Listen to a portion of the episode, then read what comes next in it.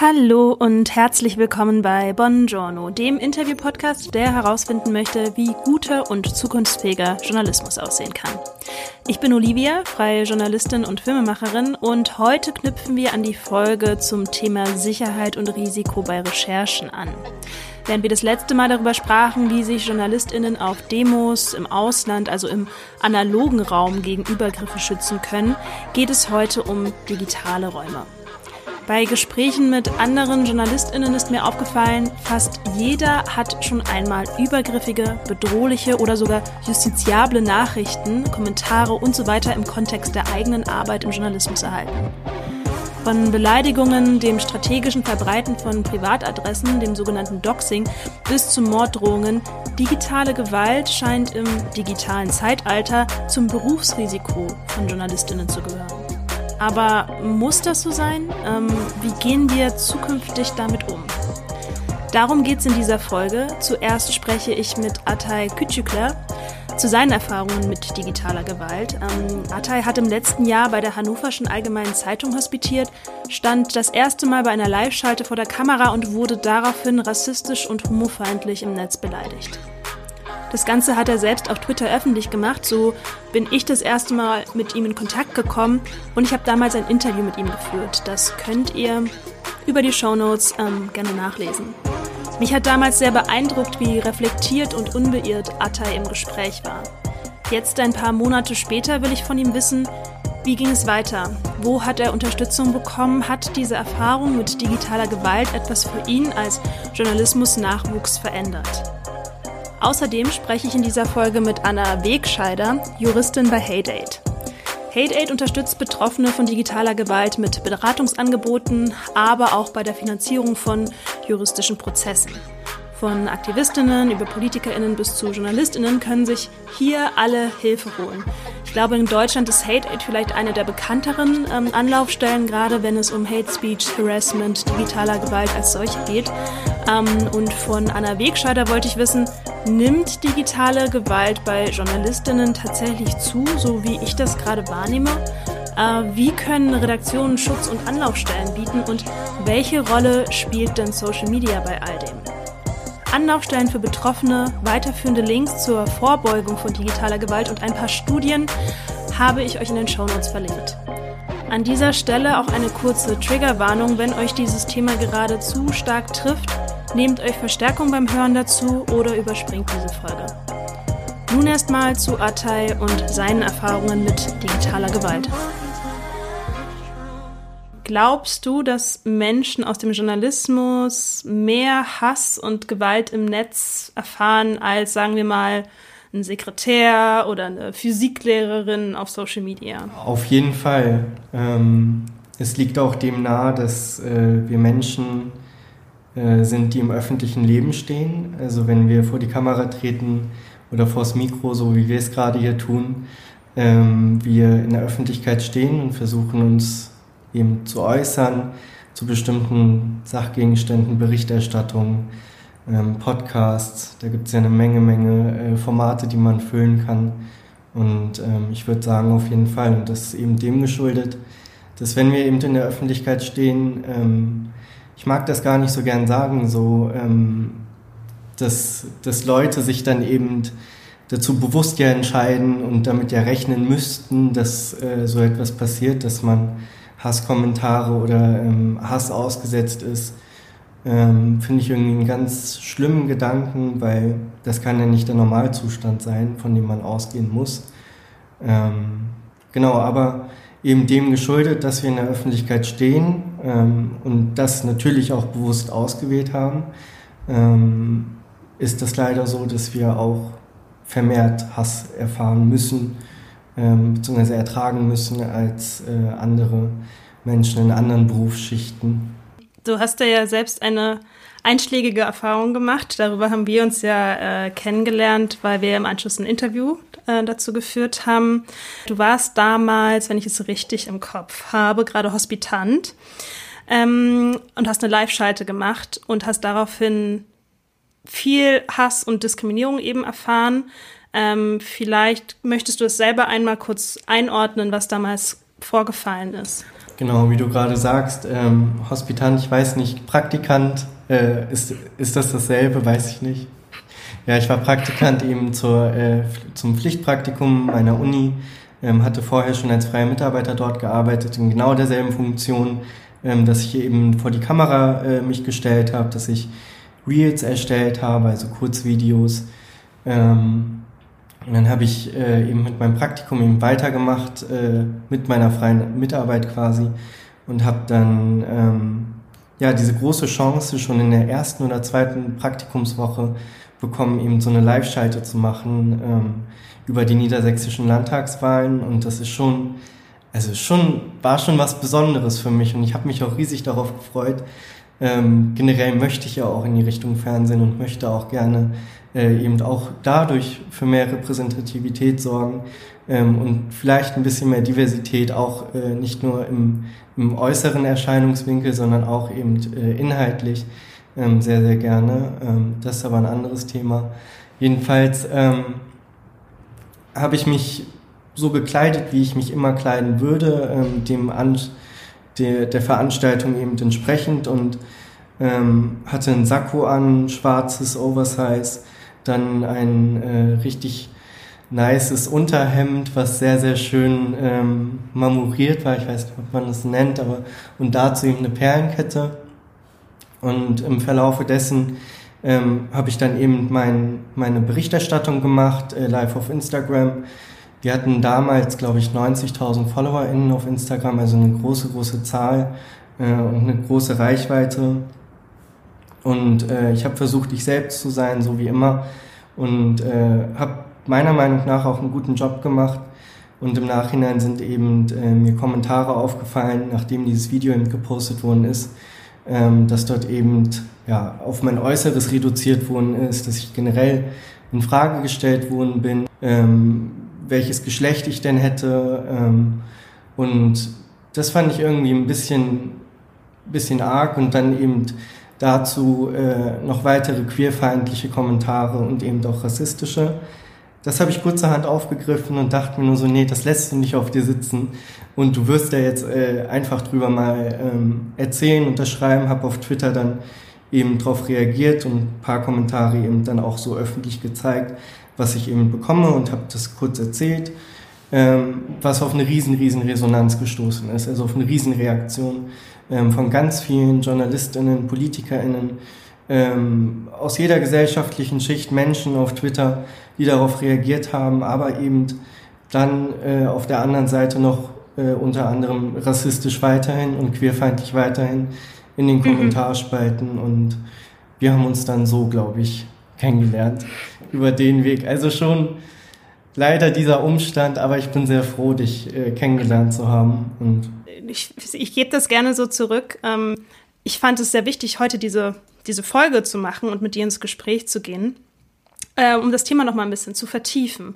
Ähm, wenn wir mal nochmal zurückspringen in die Vergangenheit und an dieses Interview, ich habe das natürlich nochmal so Revue passieren lassen. Ähm, ich finde, du bist sehr, sehr konstruktiv und auch hast sehr viel Resilienz auch ausgestrahlt in dieser Situation. Ich glaube, wir haben einen Tag nach oder bestimmt wenige Tage nach dieser Live-Schalte, nachdem du diese Erfahrung gemacht hast, miteinander gesprochen, äh, nachdem du auch irgendwie das Ganze managen musstest auf Social Media, was dir da dann nochmal entgegengeschlagen ist. Und im Interview hast du einen Satz gesagt, den möchte ich einmal kurz vorlesen. Ich hatte dich nämlich gefragt, ähm, was denn passieren müsste, damit Journalistinnen sich besser gegen Hate Speech äh, im Netz schützen können. Und du meintest so, um mich besser zu schützen zu können, hätte ich mich zurückhalten müssen in meiner Kleidung, in meiner Person, in meinem Tun. Und selbst dann hätten, äh, hätte es andere Kommentare gegeben. Ein Kommentator stellte die Frage, ob ich versuchen würde, eine Frau zu sein. Äh, ich denke, dabei ging es nicht um einen Angriff auf meinen Schmuck, sondern auch darauf, wie ich spreche, mich bewege. Das sind Dinge, die ich nicht selbst beeinflussen kann und auch nicht möchte. Ähm, du warst in dem Moment schon total reflektiert, fand ich. Ähm, und ich würde jetzt mit noch ein bisschen mehr zeitlichem Abstand gerne wissen, wie blickst du denn nach dieser Erfahrung generell auf den Journalismus? Also haben diese Anfeindungen, diese beleidigenden Kommentare etwas für dich verändert? Bei mir ist die Haltung klar, wie, wie vor auch, ähm, dass ich mir da eben äh, mich nicht in Schranken weisen lasse ähm, erst recht auch nicht ähm, eben, also ich, ich mein Ideal auch nicht irgendwie aufgebe und meinen mein Maßstab für mich äh, nicht verrate. Das ist mir unheimlich wichtig. Ähm, das ist mir auch sehr, sehr bewusst geworden dadurch. Ähm, das hatte meine Mutter zum Beispiel letztens gesagt, ähm, dass äh, du sowieso immer das angezogen hast, was du anziehen wolltest und ich äh, stach auch immer in der Familie deswegen auch sehr hervor und ähm, habe mir da nie irgendwie was sagen lassen, äh, sei es meine Schwester, die mal rumgestichelt hat oder irgendwer ähm, auf der Straße. Also sowas äh, begegnete ich oft, eben im Sinn von Diskriminierung, Queerfeindlichkeit, ähm, weil ich einfach nicht der Norm entsprechen würde, die anscheinend gewünscht ist und wo Menschen ähm, sich in ihren glatt geschniedelten äh, Anzügen oder ähm, Outfits dann äh, eben ja, schützen können, würde ich sagen, äh, gebe ich mich irgendwo auch vielleicht vulnerabel. Ich weiß es nicht, ähm, aber ich tue das, was ich möchte. Ich finde, also, dass so deine persönliche Einstellung zu verstehen, ist, glaube ich, total wichtig. Ich meine, mich zu erinnern, dass du vor kurzem gepostet hast, dass du dich jetzt selber aber so ein bisschen aus dem Journalismus zurückziehen möchtest. Hängt das mit dieser Erfahrung zusammen, frage ich mich.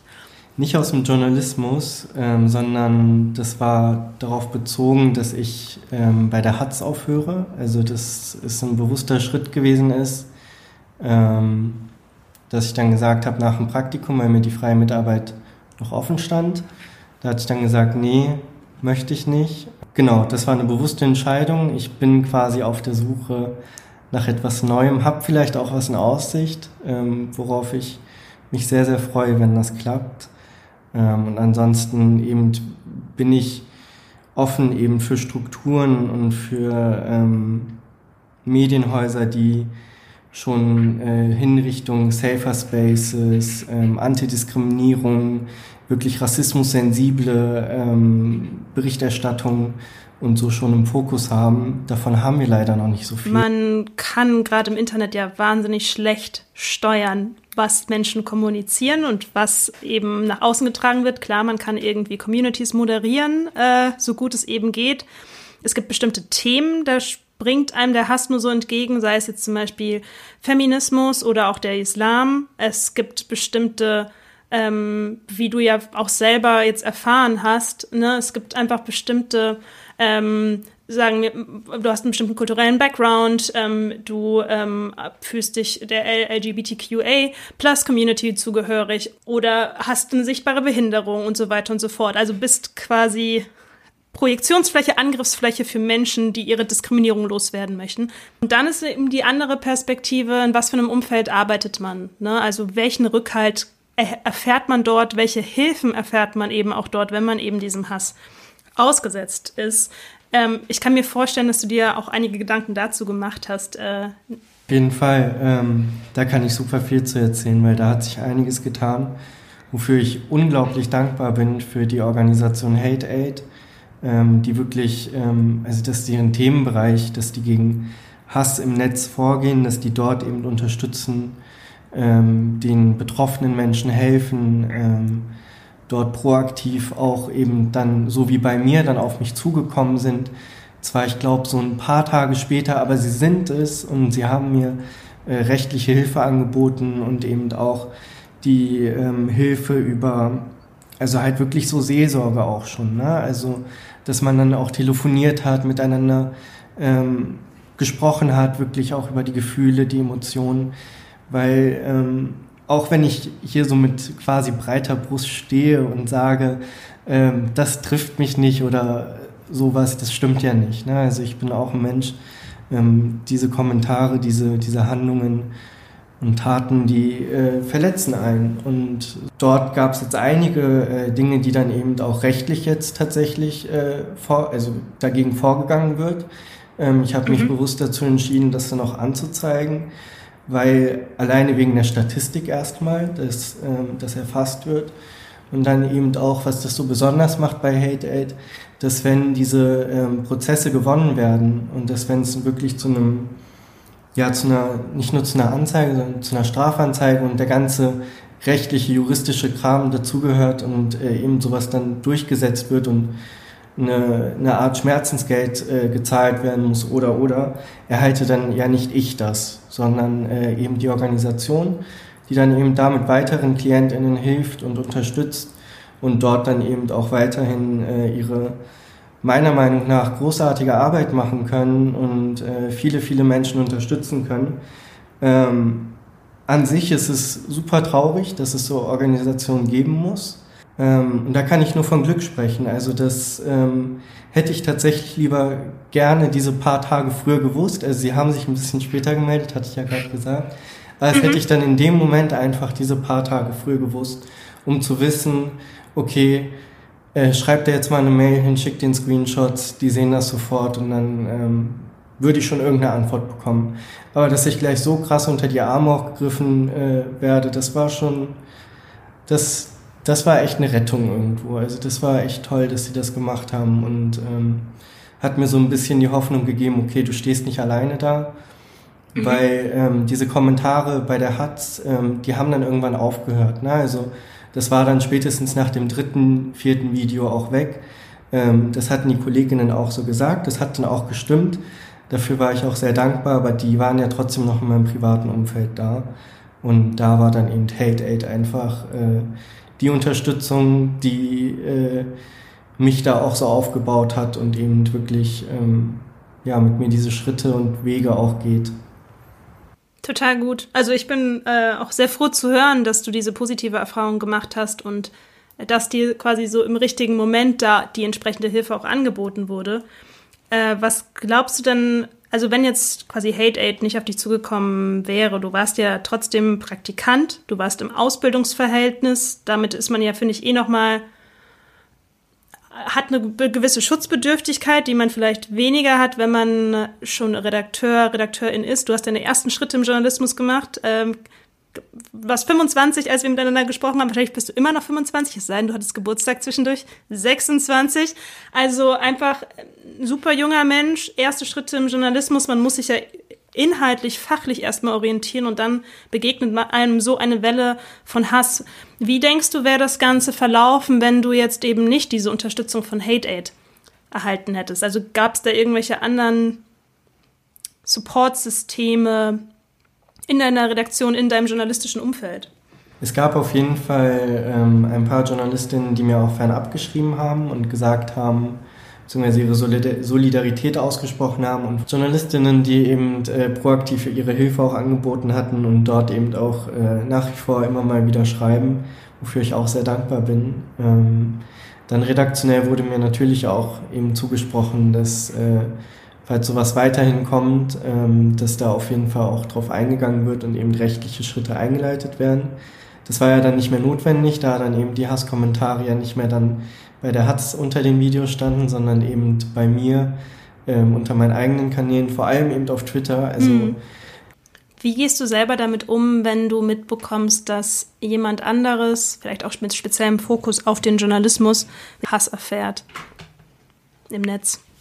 Ich hatte da einen Journalisten tatsächlich auch gesehen. Auf Twitter war das auch. Der hat das auch zum Thema ge gemacht. Fand ich sehr stark.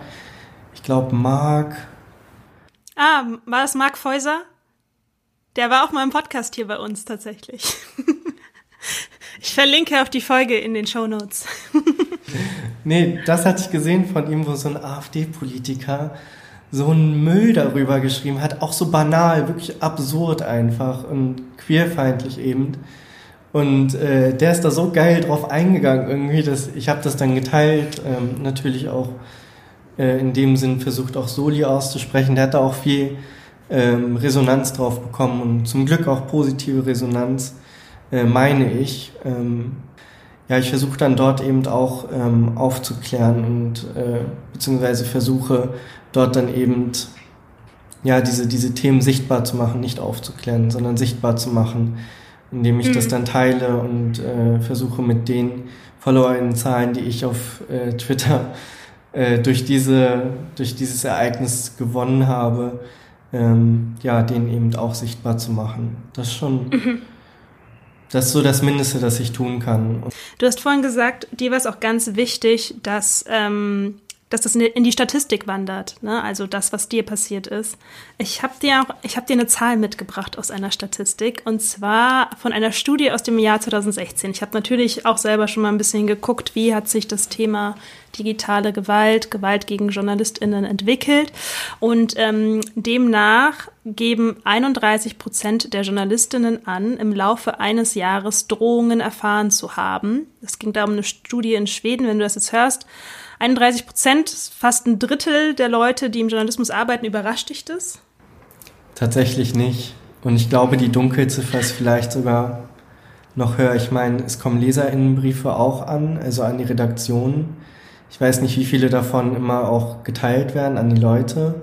Gerade halt bei Themen, wie du halt auch genannt hast, ne? Feminismus, ähm, Rassismus, Diskriminierung äh, und so weiter. Da kommen immer irgendwelche, ich nenne es mal ganz nett, Nasen, die dann irgendwas schreiben. Ich wir haben 2023. Ähm, Journalistinnen nutzen Social Media. Social Media wird immer wichtiger. Es gewinnt einfach an, also es, es, es gewinnt einfach an Reichweite, es gewinnt einfach an, an mehr Publikum. Und ich glaube, so wenn wir dahingehend nochmal, wenn es heute nochmal eine Studie geben würde, ich bin mir eigentlich sicher, dass die Zahl sogar weitaus höher ausfallen könnte. Also, wenn du mal so einen Trend nachzeichnen würdest, worin siehst du die größte Gefahr, wenn sich digitaler Hass, digitale Gewalt weiter ausbreiten gegenüber JournalistInnen? Ähm, vor allem im Sinne von der Pressefreiheit, also dass das eben eingeschränkt ist.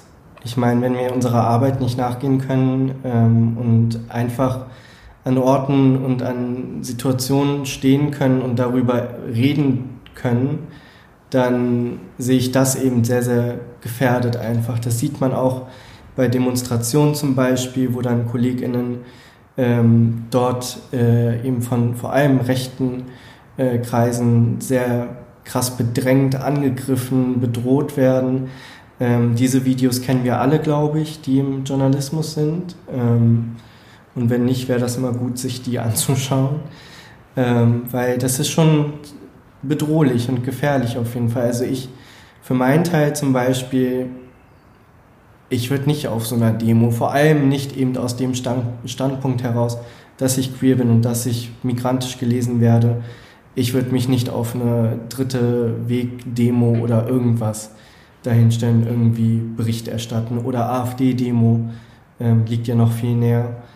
Ähm, ne? Also das sind, ich glaube, das Gefährliche ist halt daran, ähm, dass äh, im Digitalen die Hemmschwelle ja noch niedriger ist, eben diese Gewalt auszuüben, vor allem eben im Digitalen, aber dass das sich eben auf die, ja, so eine, so eine Grundstimmung äh, schafft. Da würde mich vielleicht auch noch interessieren, weil du hattest jetzt ja Hate Aid eben als Sparingspartner für diese Situation, wo du gesagt hast, du hast den rechtlichen Beistand bekommen, du hast aber auch diesen emotionalen, psychischen Beistand bekommen. Wie gehst du denn ähm, darüber hinaus so, wie bist du im Privaten ähm, damit umgegangen? Hast du da irgendwelche Ratschläge für andere? Ähm, das hört sich jetzt sehr krass dann nach Kompensation an, aber ich mache Sport seitdem. Äh, ich habe jetzt sogar richtig durchgestartet, würde ich sagen. Also ich bin jetzt seit boah, knapp vier Monaten äh, wöchentlich vier bis fünf Mal im Fitnessstudio. Ähm, das hat mir sehr geholfen, unter anderem aber auch äh, aktive Social-Media-Pausen. Was habe ich noch gemacht? Ich habe viel darüber gesprochen. Ähm, ich habe mich viel mit Freundinnen darüber ausgetauscht. Ähm, habe das immer wieder erzählt, zum Thema gemacht.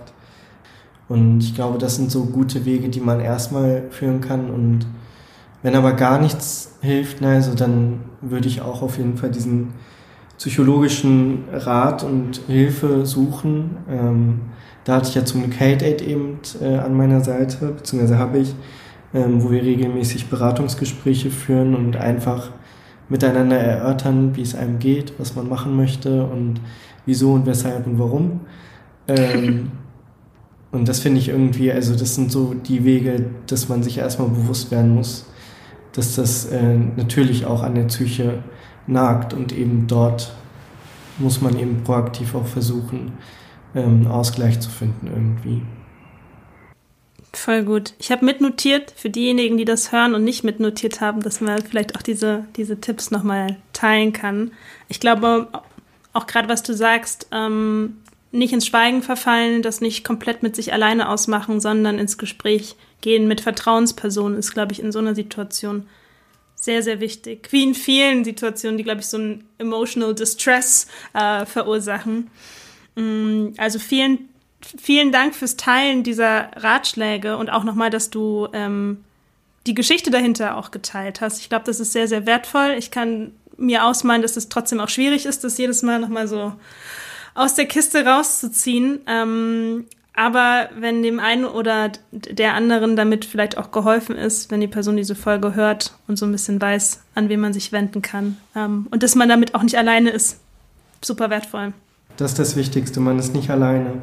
Egal wie, ähm, wie dunkel es scheinen mag. Also ich, äh, es gab einen Shitstorm zum Beispiel, das war äh, nach der Silvesternacht 2022 auf 23 und ähm, da kam ja die Debatte auf, wo Friedrich Merz sich da rotzfrech in eine, Fernsehsetz, in eine Fernsehsendung setzt und was von Paschas und weiß ich nicht was labert. Ähm, fand ich ganz schlimm. Äh, das war wieder diese Legitimation von so, so vielen Menschen, die einfach nur uns als Trigger sehen, wieder irgendwas sagen zu dürfen. Ähm, und da hatte ich dann eben ich weiß nicht mehr, was ich genau geschrieben hatte. Ich, ah doch, ähm, dass egal was man tut, also in der Art, egal, was, egal wie sehr man sich bemüht, äh, ob man die Steuern zahlt, ob man einer Arbeit nachgeht, studiert hat, äh, whatever, dass man nie als vollwertig äh, durch diese Gesellschaft in Deutschland laufen kann, ohne Rassismus zu erfahren. Oder als Ausländer oder in Anführungsstrichen oder hm. oder betitelt wird. Ne? Ähm, und in, dieser, in diesem Shitstorm bin ich alleine geblieben. Also die Resonanz, die ich darauf bekam, war sehr negativ. Die war ähm, absolut unterirdisch, äh, was manche Menschen darunter kommentiert haben und äh, wie. Ähm, da gab es dann nicht diese große Solidaritätsbekundung äh, wie bei diesem ersten Shitstorm, wie wir am Anfang, äh, wie ich ja am Anfang erzählt hatte sondern eben, ähm, das war, ja, das war eine Shitshow nur als Projektionsfläche auf mich. Und das habe ich versucht, mir die ganze Zeit auch zu sagen. Das hat mir sehr, sehr viel gebracht, diese Erkenntnis darüber, dass ich die Projektionsfläche bin, dass gerade dieses Thema einfach sehr, sehr ähm, impulsiv ist und sehr, sehr äh, ja, für Ad-Hoc-Reaktionen sorgt und für nicht nachgedachtes und, und, und, was absolut nicht entschuldigen soll, aber eben das ein, ein sehr explosives äh, mhm. Thema war. Aber es hatte mich natürlich auch nicht zurückgeschreckt davor, das halt dann halt zu schreiben. Und ich habe das dann auch, das kann man immer noch lesen und dafür, dazu stehe ich zu 100 Prozent nach wie vor, weil es einfach die Realität ist, ähm, dass eben viele Menschen in diesem Land Rassismus erfahren. Ähm, und da habe ich mir dann eben wirklich, äh, ja, das war nicht so einfach, aber ähm, da war dann eben auch Hate Aid wieder da. Ihr habt es eben gehört. Atay hat von Hate Aid Unterstützung bekommen, damals in dieser schwierigen Situation. Zufälligerweise ist es auch die NGO, die ich angefragt hatte, um in dieser Folge einmal nachzeichnen zu können, ja, welche juristischen Möglichkeiten, welche sonstigen Möglichkeiten Journalistinnen denn haben, wenn sie von digitaler Gewalt betroffen sind.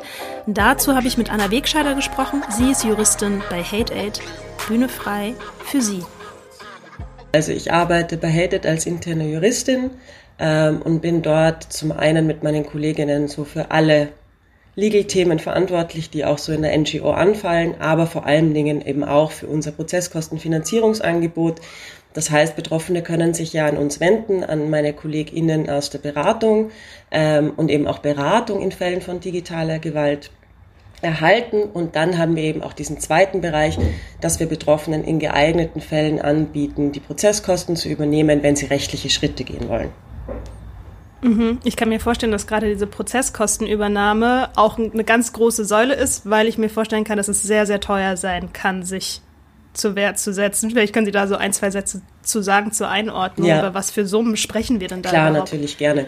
Genau, also man muss immer unterscheiden. Zum einen haben ja Betroffene von digitaler Gewalt die Möglichkeit, eine Strafanzeige zu stellen, wenn eine Straftat begangen worden ist. Das Strafverfahren ist grundsätzlich kostenlos, also eine Anzeige kann ich ja kostenlos stellen und da kommen keine Kosten auf mich zu, außer ich lasse mich von einem Anwalt oder einer Anwältin vertreten. Und das andere, und das ist eben der Bereich, wo wir als Prozesskostenfinanzierer unterstützen, sind eben die Möglichkeit, dass man auch zivilrechtlich gegen digitale Gewalt vorgehen kann, wenn zum Beispiel Persönlichkeitsrechte verletzt sind. Und wenn man zivilrechtlich vorgehen möchte, dann muss man sich eben einen Anwalt, eine Anwältin nehmen. Dann, wenn das außergerichtlich nicht klappt, also die Gegenseite nicht sagt, ja, okay, ich habe was falsch gemacht, unterschreibe ich, dass ich das nicht mehr machen soll, dann muss man eben auch vor Gericht gehen und dann kann es tatsächlich sehr schnell sehr teuer sein, weil wir im Persönlichkeitsrecht sehr hohe sogenannte Streitwerte haben. Und daran errechnen sich die Anwaltskosten und auch die Gerichtskosten. Und um das an dem praktischen Beispiel zu erklären, so ein Streitwert kann schnell mal für eine Äußerung so 10.000 bis 15.000 Euro bedeuten. Und das kann heißen, dass die Anwaltskosten und die Gerichtskosten nur in einer Instanz, das heißt Ne, wenn man sich überlegt, vielleicht ist die erste Entscheidung nicht das, was man möchte, dann muss man noch in die zweite Instanz gehen mit einem Rechtsmittel, nur in einer Instanz mehrere tausend Euro bedeuten kann. Wenn man einen Fall gewinnt, dann bekommt man diese Kosten grundsätzlich ersetzt. Nur wir wissen alle, es gibt immer ein Risiko, dass man den Fall nicht gewinnt und selbst wenn man ihn gewinnt, gibt es das Risiko, dass die Gegenseite zum Beispiel nicht zahlungsfähig ist und dann bleibt man auch auf den Kosten sitzen. Und da setzen wir eben als Prozesskostenfinanzierer an, weil wir eben sagen, naja, es kann nicht abhängig davon sein, ob sich Menschen das leisten können oder nicht leisten können. Hm. Und selbst wenn Personen ökonomisch gar nicht schlecht gestellt sind, dass man mehrere tausend Euro Kostenrisiko wegen einer Äußerung eingeht, das machen einfach die wenigsten und das ist auch nachvollziehbar. Mhm. Ja, durchaus, total. Ähm, ich glaube, es gibt da ein paar prominentere Fälle, von die, wo man auch mitverfolgen konnte, wo eben Hate Aid auch involviert war. Ich denke da jetzt beispielsweise an die Klimaaktivistin Luisa Neubauer oder auch an die Politikerin ähm, Savan Chebli. Ähm, und da wäre meine Frage, das eine ist eine Aktivistin, das andere ist eine Politikerin, inwieweit hilft denn Hate Aid JournalistInnen, wenn sie von digitaler Gewalt betroffen sind? Genau. Also Hate Aid hilft wirklich allen Personen, die sich bei uns melden und es liegt ein Fall von digitaler Gewalt vor. Es ist für uns mal primär nicht relevant, ist das eine Person des öffentlichen Lebens, ist das eine Journalistin, ist das ein Wissenschaftler oder ähnliches, sondern wir schauen mal grundsätzlich inhaltlich auf den Fall und dann eben auch auf die Bedeutung des Falles ein Fall, mit dem ich mich jetzt beschäftigt hatte. Dabei ging es eben um Atay Küçükler, der selber damals als Journalist tätig war, ähm, mit dem ich jetzt über das Thema auch gesprochen habe, innerhalb des Podcasts. Und er hatte mir damals erzählt, dass tatsächlich Hate Aid aktiv auf ihn zugegangen ist, als äh, er eben auf Twitter Diskriminierung erfahren hat, wirklich Kommentare unter der Gürtellinie ertragen musste. Ist das denn die Regel, wie Hate Aid vorgeht oder was für Möglichkeiten hat man denn da? Ähm, es gibt zwei Möglichkeiten oder de facto kann man sagen, es gibt zwei Kanäle. Also zum einen treten sehr viele Betroffene direkt an uns heran, wenn sie eben von digitaler Gewalt betroffen sind. Die docken eben bei uns im Beratungsteam an, dann wird mal abgeklärt, welcher Bedarf besteht. Also ist schon was passiert. Manche melden sich tatsächlich auch präventiv und sagen, hm, ich habe so ein unangenehmes Bauchgefühl, ich merke, es passiert sehr viel digitale Gewalt, ich bin digital aktiv, wie kann ich mich denn gut absichern? Oder vor allem, das ist der größere Teil, melden sich eben, wenn etwas passiert ist, ähm, weil sie Beratungsbedarf haben oder weil sie eben die Prozesskostenfinanzierung in Anspruch nehmen wollen. Ähm, und dann gibt es eben noch den, den, zweiten Teil oder so ein bisschen den, zweiteren, den zweiten Zugang, ist eben dann, wenn wir selber mitbekommen durch Berichterstattung oder ähnliches, da gibt es Menschen, die sind von digitaler Gewalt betroffen oder wenn wir von Dritten einen Hinweis bekommen. Also auch das passiert sehr häufig, dass uns dritte Personen eben melden, hm, ich habe hier mitbekommen, die Person wird gerade stark angegriffen oder ähnliches. Und dann gehen wir in die sogenannte aufsuchende Beratung und kontaktieren die Betroffenen mit unserem Angebot, auch mit dem Hintergedanken oder dem Hintergrund, dass wir eben aus Erfahrung wissen, Betroffene, die gerade akut in einer Hasskampagne oder in einem Shitstorm sind, sind meistens einfach sehr in, einem starken Ausnahmezustand. Das heißt, der erste Gedanke ist nicht, hm, ich setze mich jetzt mal hin und recherchiere jetzt mal, wo kann ich mich denn hinwenden. Und den Schritt wollen wir abnehmen. Also da wollen wir eben sagen, hey, schau mal, dieses Angebot gibt, falls du möchtest, jetzt oder auch später, äh, kannst du dich an uns wenden. Hm, wenn wir nochmal zurückspringen, speziell auf das Thema, wie Journalistinnen digitale Gewalt erleben. Es gibt bestimmte Themen, sei es jetzt der Islam oder sei es auch Feminismus, wo man in, gerade in Online-Debatten sehen kann, wie wahnsinnig schnell die Stimmung nicht nur hochkocht, sondern eben auch die entsprechenden AutorInnen, JournalistInnen einfach digitale Gewalt ähm, durch Beleidigungen, durch schlimmstenfalls Mord, Morddrohungen und so weiter erleben. Welche vorbeugenden Maßnahmen können denn JournalistInnen ergreifen, wenn sie zum Beispiel auch wissen, ich veröffentliche demnächst so einen Artikel oder einen Beitrag und kann eigentlich auch absehen, was passieren wird? Tatsächlich ist der erste wichtige Schritt in dem Bereich zu sehen, ähm, der Angriff ist tatsächlich nicht auf mich persönlich der Angriff, da geht es nicht um mich als Person, da geht es nicht um mich als Person, die journalistisch arbeitet, sondern der Angriff findet statt auf den Journalismus als solchen und auf den Journalismus zu diesen Themen, respektive zu bestimmten Meinungen. Und da auch in den nächsten Schritt zu sehen, wir wissen eben aus Studien, aber auch aus unserer Erfahrung, aus unserer Arbeit, der Großteil der wirklich orchestrierten strategischen Hasskampagnen, also wenn wir eben über Shitstorms über Tage oder Wochen hinweg sprechen, da gibt es einen Plan dahinter, da gibt es eine Strategie dahinter, der kommt mehrheitlich aus der rechten und rechtsextremen Szene, ganz klar mit dem Ziel, JournalistInnen oder andere Meinungen, in dem Fall eben JournalistInnen, zum Schweigen zu bringen, nicht mehr zu diesen Themen zu, zu berichten, ähm, sich nicht mehr zu diesen Themen zu äußern, um eben diese Meinungen und diese Berichterstattung, auch diese differenzierte Berichterstattung zu verhindern und zum Verstummen zu bringen.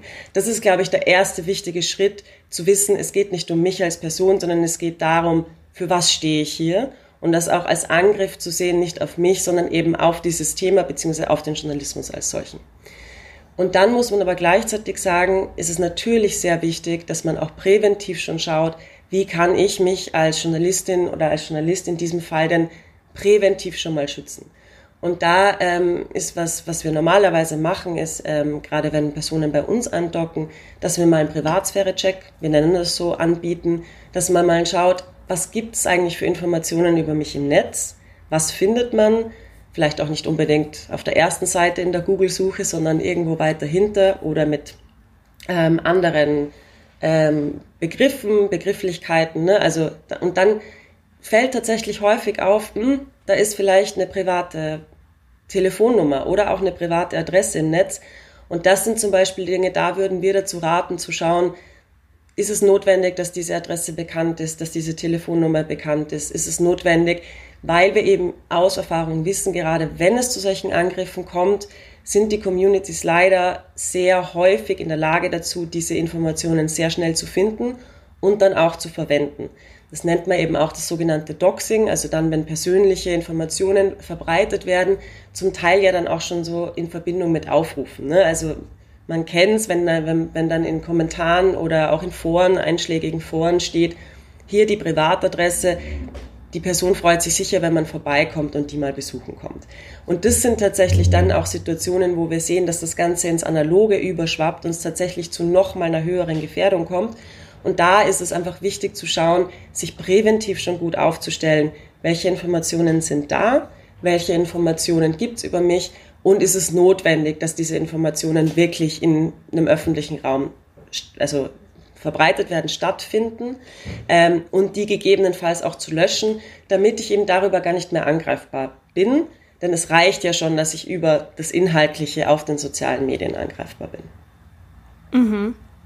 Jetzt ist es ja so, dass Hate Aid da ja quasi so ein ganzes Paket geschnürt hat, ähm, von, wie Sie gerade gesagt haben, präventiven Maßnahmen bis zum äh, Prozesskostenübernahme, bis zum Beratungsangebot ähm, gerade bei Journalistinnen, die jetzt fest an der Redaktion angedockt sind. Ähm, und ich will es eigentlich nicht sagen, aber einfach so, wie ich die Zunahme von digitaler Gewalt im Netz wahrnehme, habe ich das Gefühl, dass es bei manchen Journalistinnen fast zum Berufsrisiko mittlerweile dazugehört.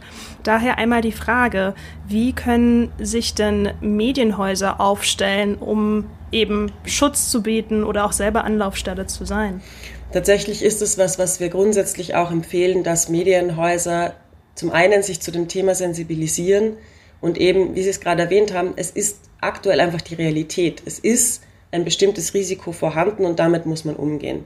Das heißt, wir empfehlen hier ganz klar, dass auch die Medienhäuser sich zum einen zu dem Thema sensibilisieren und in dem nächsten Schritt ähm, institutionalisierte Anlaufstellen haben für Betroffene, weil wir wissen aus Erfahrung, Betroffene schildern uns immer wieder, der Moment, wo ich angegriffen werde, bin ich komplett allein. Das mag sein, dass es gar nicht so ist, aber es fühlt sich so an. Es fühlt sich so an, dass mir so eine Welle an größtenteils auch anonymen Hass entgegenschlägt und gleichzeitig ich aber in dem Moment nicht weiß, wo kann ich mich hinwenden, was kann ich tun. Es ist eine unglaublich überfordernde Situation, vor allen Dingen, wenn es zum ersten Mal passiert. Und da ist es eben sehr wichtig, dass schon von vornherein ganz klar ist, wo wir auch eigentlich de facto schon fast in der Prävention sind. Hier gibt es eine Stelle in meiner Redaktion oder in meinem Haus, da kann ich mich hinwenden. Da gibt's äh, sensibilisierte Personen, die auch wissen, was ist jetzt wichtig und wie können wir jetzt unterstützen. Und eben, und dann auch nochmal darauf zurückzukommen, zu sehen, es geht eben nicht um den Angriff auf die einzelnen JournalistInnen. Es geht darum, dass zum Beispiel auch das ganze Medienhaus eigentlich angegriffen wird, beziehungsweise darüber hinaus ja der Journalismus. Also wir sehen ja eben diese Strategien dahinter zu sagen, ne, also wir alle kennen Kampfbegriffe in diesem Bereich, von wegen gesteuerte Medien oder ganz im schlimmsten Fall die Lügenpresse. Das steht ja ganz oft dahinter. Und das ist ja dann immer, sind so Stellvertreterangriffe. Und das müssen wir wahrnehmen, dass es eben einen klaren Angriff nicht auf die einzelnen Personen ist, sondern wirklich auf die Institution oder den Journalismus als solchen. Mhm.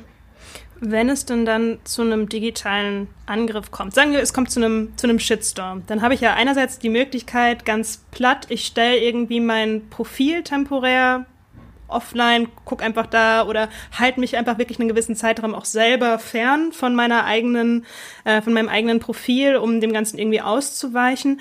Mich würde aber auch vor allem interessieren, was für rechtliche Maßnahmen kann ich denn ergreifen, eben wenn es zu einem digitalen ja, Übergriff kommt?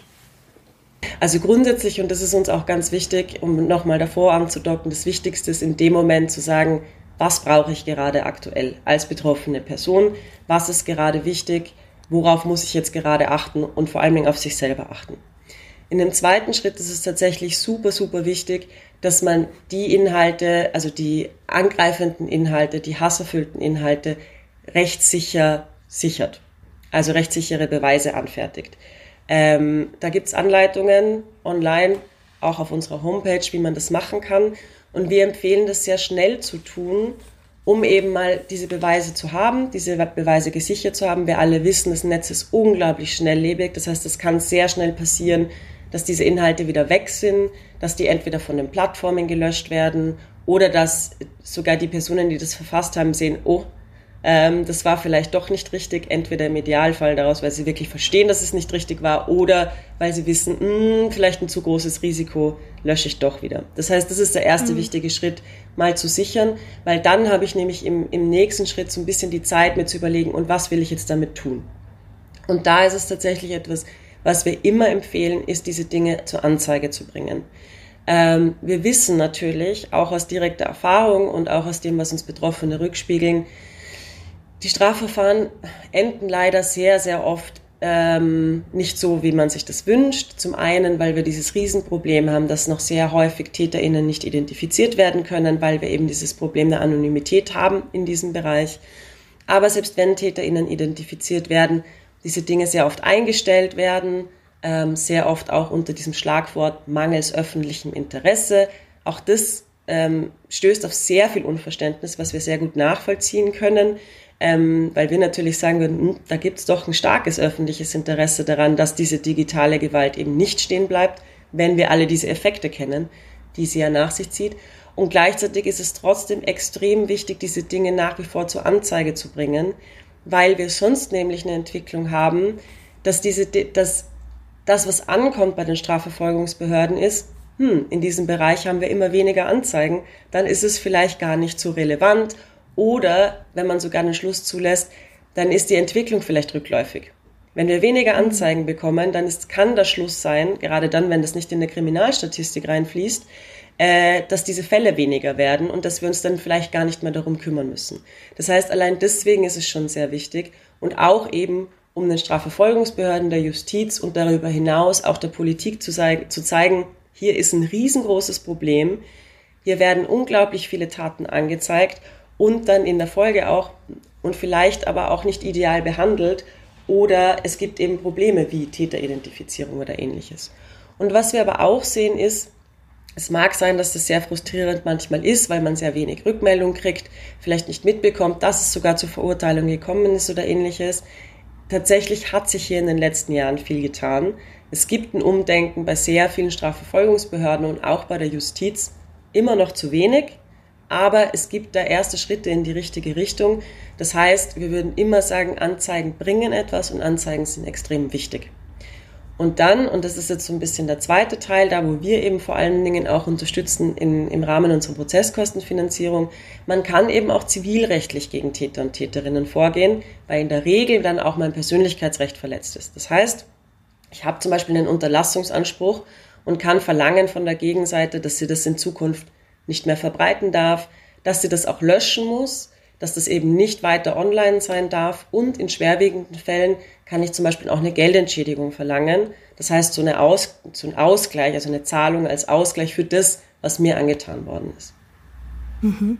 Ein Punkt, den ich ganz interessant fand, ähm, springe ich quasi noch mal ein bisschen zurück mhm. an den Anfang, was Sie gesagt haben, wo es um den Punkt Dokumentation ging, weil Sie meinten ja, es geht darum, möglichst schnell zu dokumentieren. Und ich habe es so verstanden, dass es auch durchaus sinnvoll ist, sagen wir mal, es geht um einen bestimmten Tweet, darunter sind bestimmte Kommentare, die trotzdem zu dokumentieren, zu screenshotten oder in welcher Form auch immer. Und selbst wenn die anschließend gelöscht werden, kann ich sind die trotzdem justiziabel. Also ich kann die dann quasi trotzdem auch zur Anzeige bringen, auch wenn die Person sich zwei Minuten später dachte, oh, ich lösche das mal lieber schnell, damit es nicht wieder zurückverfolgbar ist.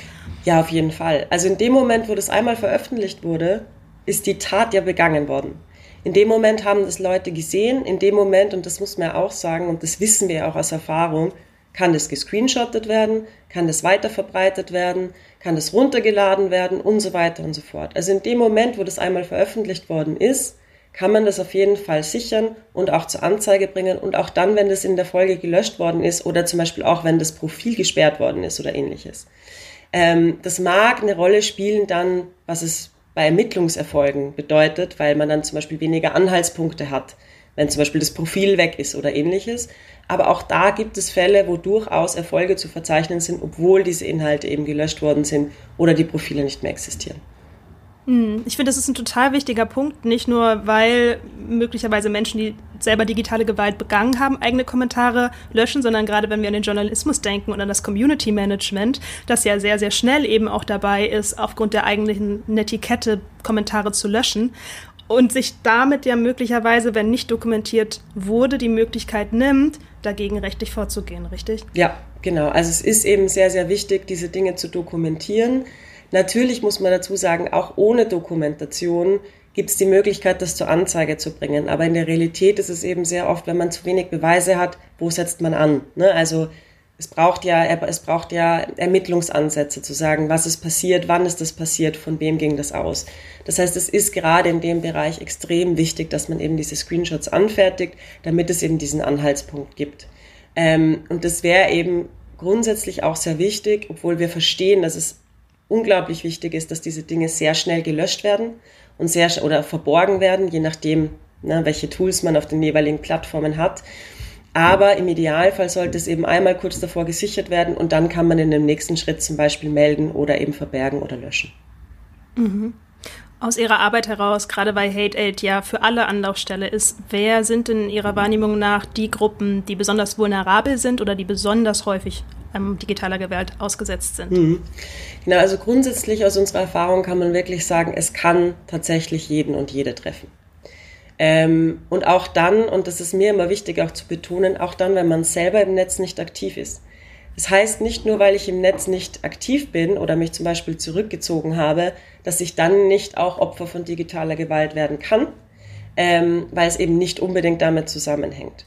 Aber natürlich sehen wir, dass es bestimmte Gruppen gibt oder bestimmte Personen gibt, die trifft es einfach wahrscheinlicher oder mit an Sicherheit grenzender Wahrscheinlichkeit, kann man schon fast sagen, das sind zum einen Angehörige von Gruppen, ähm, die auch in der analogen Welt diskriminiert oder marginalisiert werden.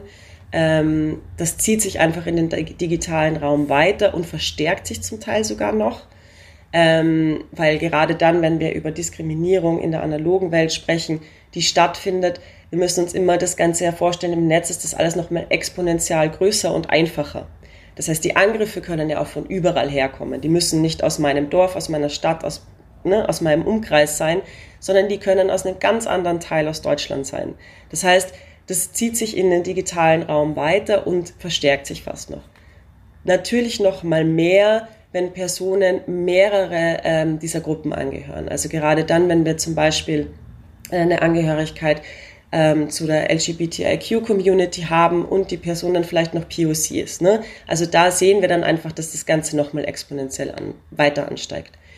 Und die andere Gruppe ist tatsächlich, ähm, und das sehen wir immer häufiger, sind Politiker, Politikerinnen, äh, JournalistInnen. Auch das ist einfach ein Riesenthema und vor Dingen in, in der letzten Zeit WissenschaftlerInnen und AktivistInnen zu bestimmten Themen. Und da kommen wir tatsächlich nochmal in, in den nächsten Bereich. Wenn wir diese Gruppen haben, sehen wir gleichzeitig einen Zusammenhang damit, zu welchen Themen sie sich äußern. Und wenn Personen aus diesen Gruppen sich zu bestimmten Themen äußern und da als Beispiel Alltime äh, ist es wirklich immer so sind ist das Thema oder der Themenkomplex Migration und Flucht, ist der Themenkomplex äh, Klimaschutz, Klimakatastrophe, Feminismus und Gleichberechtigung und dann in, der letzten, in den letzten ein bis zwei Jahren die Corona-Pandemie und der Angriffskrieg auf die Ukraine. Wenn es dazu zum Beispiel Berichterstattung gibt oder dazu Positionierung, Statements, wie auch immer gibt, kann man mit sehr hoher Wahrscheinlichkeit sagen, dass es dann eben in der Folge zu digitaler Gewalt kommt und dann nochmal eben verstärkt, wenn die Personen dann aus diesen Gruppen noch dazu stammen bzw. Teil dieser Gruppen sind. Hm. Es ist ja erwiesen, Sie haben es ja vorhin auch kurz erwähnt, diese Gefahr des Silencings, also dass einfach bestimmte Menschen aus dem öffentlichen Diskurs herausgedrängt werden, weil sie digitale Gewalt erfahren und wiederholtermaßen. Maßen.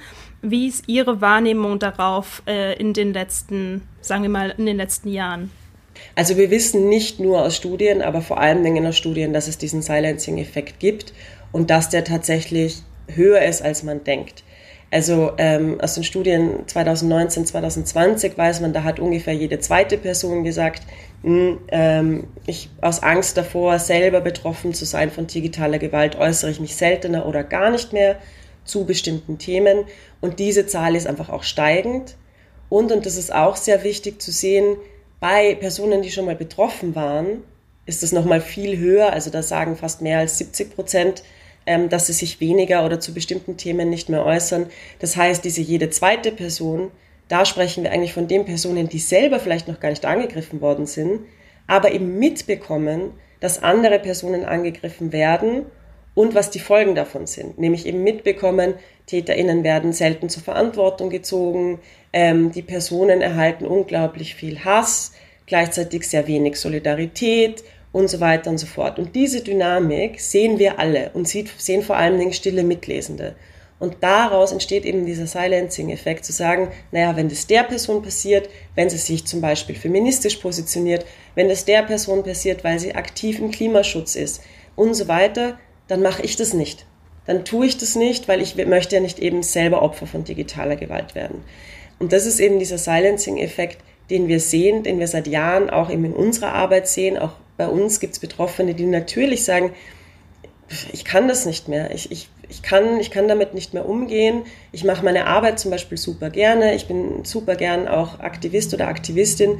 Aber dieser Hass, der mir da entgegenschlägt, bündelt so viel Kapazitäten und ich kann einfach nicht mehr. Zum Beispiel, wenn ich mich ehrenamtlich engagiere oder wo wir das eben auch sehr stark sehen auf der Ebene von kommunal Engagierten oder KommunalpolitikerInnen, die einfach irgendwann mal sagen, ich mache das eigentlich sehr gerne, mir ist das super wichtig, aber in diesem Ausmaß, ich kann, ich kann damit nicht mehr umgehen. Es ist ja auch oft so, dass sich JournalistInnen auf bestimmte Themen spezialisieren. Das kann auch das Thema Klima sein, das kann das Thema Feminismus sein, Migration, Flucht, alle diese Themen, die Sie auch gerade genannt haben. Wie gibt es denn einen Trend in Bezug auf JournalistInnen, mit denen Sie im, im Rahmen von Hate Aid zusammengearbeitet haben? Zum Teil. Also man muss ehrlicherweise sagen, sehr oft gibt es eben diejenigen, die sagen, ja, okay, vielleicht ziehe ich mich generell aus diesem Bereich zurück oder zu diesem Themenbereich zurück. Es gibt natürlich aber auch genau das Gegenteilige, dass Personen sagen, jetzt erst recht. Ich lasse mich da sicher nicht äh, zum, zum Schweigen bringen. Und das zeigt ja, dass meine Arbeit richtig und wichtig ist, weil ich offensichtlich einen Schmerzpunkt ähm, erwische damit. Also das gibt's genauso. Aber, also wir wissen zum Beispiel aus einer Studie von 2019, wo ja JournalistInnen befragt worden sind, ähm, die ganz klar sagen, also zum einen diesen Silencing-Effekt eben zeigen, dass sie sich weniger ähm, zu bestimmten Themen, also weniger zu bestimmten Themen arbeiten, weil es eben anstrengend ist, weil es viele Ressourcen bündelt und auch, und das ist sehr interessant, großes Verständnis für Kollegen und Kolleginnen haben, dass sie, dass sie eben zu bestimmten Themen nicht mehr arbeiten. Und da sehen wir dann aber gleichzeitig, ne, also das ist ja persönlich eine sehr nachvollziehbare Entwicklung und dass man das auch, dass man da auch Verständnis dafür hat. Wenn wir uns aber das anschauen, was wir, worüber wir vorher schon gesprochen haben, woher kommen denn diese Hasskampagnen? Und wer hat denn ein Interesse daran, dass es eben Berichterstattung zu diesen Themen nicht mehr gibt, ähm, Kritik an diesen Themenkomplexen etc. nicht mehr gibt, dass das auch in der breiten Öffentlichkeit bekannt wird? Dann müssen wir eben schon darauf achten und aufpass aufpassen, vor allen Dingen, wenn das aus rechten und rechtsextremen Kreisen stammt, dass nicht diese sehr, sehr laute und aggressive, aber tatsächlich trotzdem immer noch Minderheit anfängt, den Diskurs so zu dominieren, weil sie es eben schaffen, Personen immer weiter aus diesem Bereich zu verdrängen. Weil dann mhm. sehen wir nämlich eine Diskursverschiebung, sowohl im Netz, aber auch dann natürlich analog und im öffentlichen Raum generell, dass es so dieses Verständnis davon gibt, ah, das ist eine Mehrheitsmeinung. Das ist keine Mehrheitsmeinung, aber sie schaffen es so gut in, im Netz oder in, im, äh, auf Social-Media-Plattformen so zu tun, sage ich jetzt mal, ähm, als ob sie eine Mehrheitsmeinung wären und als ob das auch wirklich ähm, der Wille einer Gesellschaft ist oder ähnliches und dadurch eben den gesamten Diskurs nach rechts zu verschieben. Mhm. Ich meine, damit haben Sie meine nächste Frage schon so ein bisschen äh, vorweggenommen, was einerseits so ein bisschen die Gefahren sind, ne, in welche Richtung wir uns möglicherweise entwickeln können, wenn wir uns nicht dagegen zur Wehr setzen. Ich habe noch eine abschließende Frage. Ähm, Stichwort Social Media. Es gibt, glaube ich, schon, ich nehme es zumindest so wahr, ich kann es äh, wissenschaftlich nicht belegen, aber ich nehme es schon so wahr, dass gerade einfach jüngere KollegInnen aus dem Journalismus sehr viel Mühe und Zeit in, ähm, darin investieren, eigene Profile auf Social Media aufzubauen, sich auch da eben thematisch beispielsweise positionieren. Ähm, also nicht nur Medienhäuser, sondern eben auch einzelne Individuen. Und da ist meine Frage, wenn es um digitale Gewalt geht, ist dann Social Media vor diesem Hintergrund eher förderlich oder eher kontraproduktiv? Ich glaube, das kann man tatsächlich so pauschal nicht sagen. Also es ist, ich glaube, wir müssen einfach ganz klar sehen, es ist unsere Realität, es ist Teil unserer Arbeitswelt. Ganz viele sind ja auch beruflich eben auf Social Media angewiesen für Vernetzung, aber eben auch um, um Inhalte überhaupt äh, transportieren zu können oder ähnliches. Und dann müssen wir eben sehen, da müssen wir woanders ansetzen, nämlich die Frage, wie können wir diese Räume gestalten, dass sie wirklich für alle sicher sind und dass eben Personen, JournalistInnen auch in diesem Bereich sich so positionieren können, ohne dass sie das Risiko haben, was ihnen dann in der Folge widerfahren könnte. So, das war die Folge zu digitaler Gewalt gegen JournalistInnen. Ich fand, das war eine sehr eindrückliche Folge. Ich habe selber dabei sehr, sehr viel mitnehmen können und ich hoffe, in Kombination mit der vorherigen Folge zum Thema Sicherheit und Risiko bei Recherchen habt ihr jetzt einen Rundumschlag bekommen, ja, wie man mit dem Thema Risiko, Sicherheit und Gewalt im analogen wie im digitalen umgehen kann. Wenn euch diese Folge gefallen hat, dann teilt sie doch gerne mit euren Bekannten, mit anderen JournalistInnen, mit KollegInnen, äh, mit den Eltern, den Geschwistern, mit allen, von denen ihr denkt, die davon vielleicht profitieren können. Und äh, lasst doch auch gerne eine Bewertung dieses Podcasts da. Das hilft mir auf jeden Fall einzuschätzen, ob euch die Folge gefallen hat. Ihr könnt mir, wenn ihr selber Themenwünsche habt, gerne über Instagram ähm, über bongiorno.podcast eine Nachricht schreiben oder auch dort nachverfolgen.